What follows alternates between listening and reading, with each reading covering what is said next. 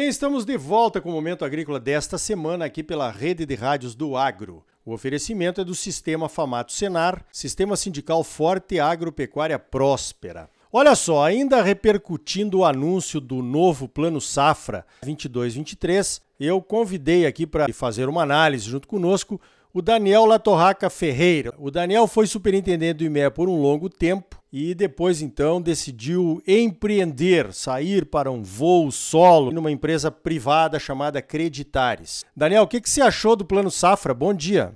Bom dia, Arioli. É um prazer novamente estar com você aqui no Momento Agrícola. Sem dúvida nenhuma, sim, o plano safra, né, ele veio já como esperado, eu imagino, né, porque cada ano que passa a gente vai tendo dificuldade do governo fazer um plano safra que de fato assim atenda a, os anseios de todo o setor, do produtor. Então foi aquele plano safra possível, né? Então ele manteve as linhas de Pronamp, Pronaf a uma taxa de juros ainda distante da Selic e a novidade, né, vamos dizer assim, dentro dessa perspectiva né, de, de nova realidade de taxa de juros, nova realidade do orçamento também, que cada vez mais está escasso, pela primeira vez assim na história com uma Selic alta, alta ele aproximou bem as taxas de juros dos demais produtores né, ali no custeio e do Modern Frota a 12, 12,5% aproximou bastante da Selic, né? Então isso demonstra um pouco da realidade que a gente já estava vendo se desenhar. Esse ano é um ano foi um ano bem atípico porque os recursos realmente acabaram, né? Em fevereiro mandou cortar todos os recursos, né? E ainda ficou um pouquinho de Pronaf, mas em 20, 30 dias também mandou cortar tudo. E o governo, pelo que eu entendi, não quer talvez passar por isso de novo e aí jogou as taxas de juros para cima, todas elas subiram e em especial essas taxas para os produtores que né, fazem a compra de máquinas e, e, e, os produtores maiores, né? Então, dentro desse cenário, o plano agrícola ele tem, na minha opinião, três focos, né? O pequeno e médio, a garantia, né, de recursos no orçamento para que se faça também os investimentos de médio e longo prazo, como o de armazém, a, a, todas as linhas do Inovagro e também do, do ABC, né, que são importantíssimas para o produtor continuar os investimentos na fazenda. E o terceiro também foi o seguro, né, que eles também é, tiveram um foco e colocaram 2 bi para subvenção do prêmio de seguro. Então eu vejo que o governo está bem focado nessas três coisas e aí o produtor do Mato Grosso, aquele produtor médio do Mato Grosso, né, está cada vez mais com dificuldade de, de navegar nesse, nesse processo porque seu custo financeiro está aumentando e aí que Acreditares entra, né? Ah, positivo. Mas antes de falar sobre Acreditares, né, uma outra análise que a gente teria que fazer, Daniel, seria essa questão do aumento do custo de produção, que é uma realidade, né? A próxima safra será de margens bem espremidas, função aí de aumento de fertilizantes, do preço de fertilizantes, Agora tem os combustíveis, tem, enfim, subiu tudo, né? E isso vai se refletir nessa próxima safra. E um outro detalhe também é que o plano, o novo plano não aumentou o limite de crédito dos produtores. Então, precisando de mais dinheiro com o mesmo limite do ano passado, certamente essa dificuldade que você comentou aí, eh, ela vai aparecer mais nitidamente nesse ano. Me parece que é um plano safra para passar o ano, né? Para todas essas crises aí que nós estamos vivenciando de guerra, pandemia. Vamos passar esse ano, ver o que acontece o ano que vem. Quem sabe cai o preço de fertilizantes, o orçamento do, do governo melhora e por aí vai. Agora, por conta disso, Daniel, o produtor vai ter que buscar recursos fora do recurso oficial do governo para a nova safra. E aí que entra a Acreditares. Como é que vocês trabalham aí? Conta para nós. Perfeito. Acreditares, assim, nasceu com um objetivo muito claro de primeiro melhorar a experiência do produtor tá, na hora da tomada de crédito, porque nesse mercado de crédito não, não temos só um problema de custo, mas sim também de processo, né? Então, o produtor, enfim, às vezes fica 30, 60, 70 dias esperando uma proposta, é documento que vai, né, planilha que vem, e aí todo esse processo. Então, a gente chega no mercado com uma proposta totalmente diferente, né? A gente até atende no modelo tradicional, mas nosso carro-chefe é se é, plugar em sistema de gestão, sistema de RP, aqueles sistemas que os, os agricultores e os pecuaristas já estão utilizando nas suas fazendas para organizar suas contas, seu financeiro, a parte de safra, né, a parte da mesotécnica, é, econômica, de resultados, a gente já está se plugando com isso e adiantando em muito o passo na hora de, de colocar isso no banco e gerar os processos. O segundo ponto é os bancos que a gente trabalha, né? não só aqueles bancos que o produtor já conhece de varejo, mas também outros bancos de atacado, assets, né, fundos, fintechs, tudo pensando não só na experiência, mas de gerar mais opções, que é o que você acabou de falar.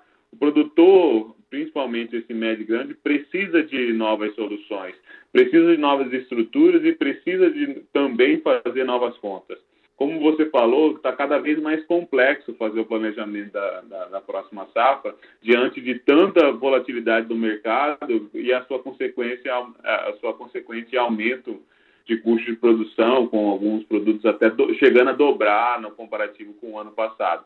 Tudo bem que agora o fertilizante deu uma recuada, mas de qualquer maneira, tanto soja, principalmente milho, né, deu uma recuada também nos preços, né? Então não tem cobertor, é, o cobertor está cada vez mais curto. E aí, Ricardo, esse produtor ele precisa dessas alternativas e também não pode perder o timing das compras desses insumos, porque pode também perder as oportunidades de mercado. Então, o que a gente tem feito hoje na Creditares é isso, é garantir um, um dinheiro novo para esse produtor de maneira diferente, com pagamento em dólar, com pagamento em até três anos no custeio, quer adquirir uma nova área e não, não quer se apertar porque é, tem que comprar o, o, os insumos, né? Então tem também linhas hoje, tanto em bancos quanto em operações estruturadas para fazer a aquisição dessas áreas, né? Então a gente hoje vem trabalhando com alternativas para esse agricultor, vamos dizer assim, moderno, tá? Que hoje já já tem feito as suas contas, não só crédito para esse esse momento de custeio, mas também de comercialização. Muito produtor preocupado, às vezes não está querendo vender o milho agora, quer dar uma segurada, tem soluções financeiras para isso também. Mas aí é, é, aquilo, né? A gente é, tem evoluído nesse processo aqui na Acreditares e também ajudado os produtores a navegar né, nesse novo mar aí do, do sistema financeiro nacional, que cada vez mais vai ficar privado para eles, né? Positivo. Agora você está animado, hein, Daniel? Comprar área nova, rapaz, eu conheço produtor aí que está se defendendo para não ter que vender. Aqui ele já é, tem, né? Eu quis dizer assim, qual é o portfólio completo, né? claro. né? vai desde um capital de giro, né? Que não precisa de garantias reais para o cara colocar, até se ele estiver animado, né? Tem gente que está animado, né? Tem, sempre é, tem. É, talvez queira comprar uma área né, em outro estado e tal, né? Ainda, ainda tem desses caras ainda no mercado. Agora, Daniel, a primeira coisa que vem à cabeça de um produtor, que é o meu caso aqui, né? Você vai atrás de uma outra fonte de recursos, é a questão dos juros, porque os bancos, qualquer banco que vai olhar a oportunidade de aplicar os recursos no agro, ele vai olhar a taxa Selic, que hoje é 13,25%. Então, duas perguntas em uma. Como é que está o, o, o, juro desse, desse novo crédito aí, fora do, do crédito oficial? E se compensa né, essa, essa burocracia menor se, eh, e custo menor, com certeza, por conta dela, se esse juros, juro mais caro é compensado pela menor burocracia? É, no final, como, como a gente falou, tem que fazer conta, né? Eu acho que é a conta de, é, é assim, o quanto que eu estou pagando e quanto que eu vou ganhar né, com, com, esse, com esse dinheiro é, emprestado. Eu acho que esse, esse é, essa é essa principal coisa. A taxa de juros ela não está ela não tá realmente na, na, no, no, seu melhor momento, tá? A Selic, como você falou, está a 13,25. A maioria dos bancos hoje no recurso livre eles trabalham com taxas pós-fixadas, né? Que é, seria a Selic mais alguma alguma taxa, 3, 4%. Isso não fica barato. É, e aí, obviamente, que o que a gente trabalha, a, a, da critério, a gente também tem o recurso oficial, tá? E trabalha com alguns bancos que é, com esse novo com esse novo plano safra de 12%, por exemplo, tem taxas até menores do que esse, por exemplo. É, é, bancos que trabalham com fundos próprios, dinheiro de poupança, então a gente tem é, alternativas a, a, essa taxa de juros. Mas está tudo alto, isso de fato é verdade. Agora, se eu tenho uma oportunidade de vender a minha soja, ou até vender ela em dólar, eu posso fazer é, a, a, minha operação em, por exemplo, variação cambial mais 6, mais 7, mais 8, e, e, e, ter, obviamente, tudo travadinho, de novo, muda a estrutura financeira, porque aí eu não falo só de crédito, estou falando de comercialização, estou falando de travar é, indicadores, aí a coisa pode começar a fazer sentido, entendeu, Ricardo? Então, não é aquela questão de ir ao banco e, e descobrir qual é a taxa, não, é saber quais opções que eu tenho no mercado de mais de um banco, entender as taxas de juros, tanto em reais,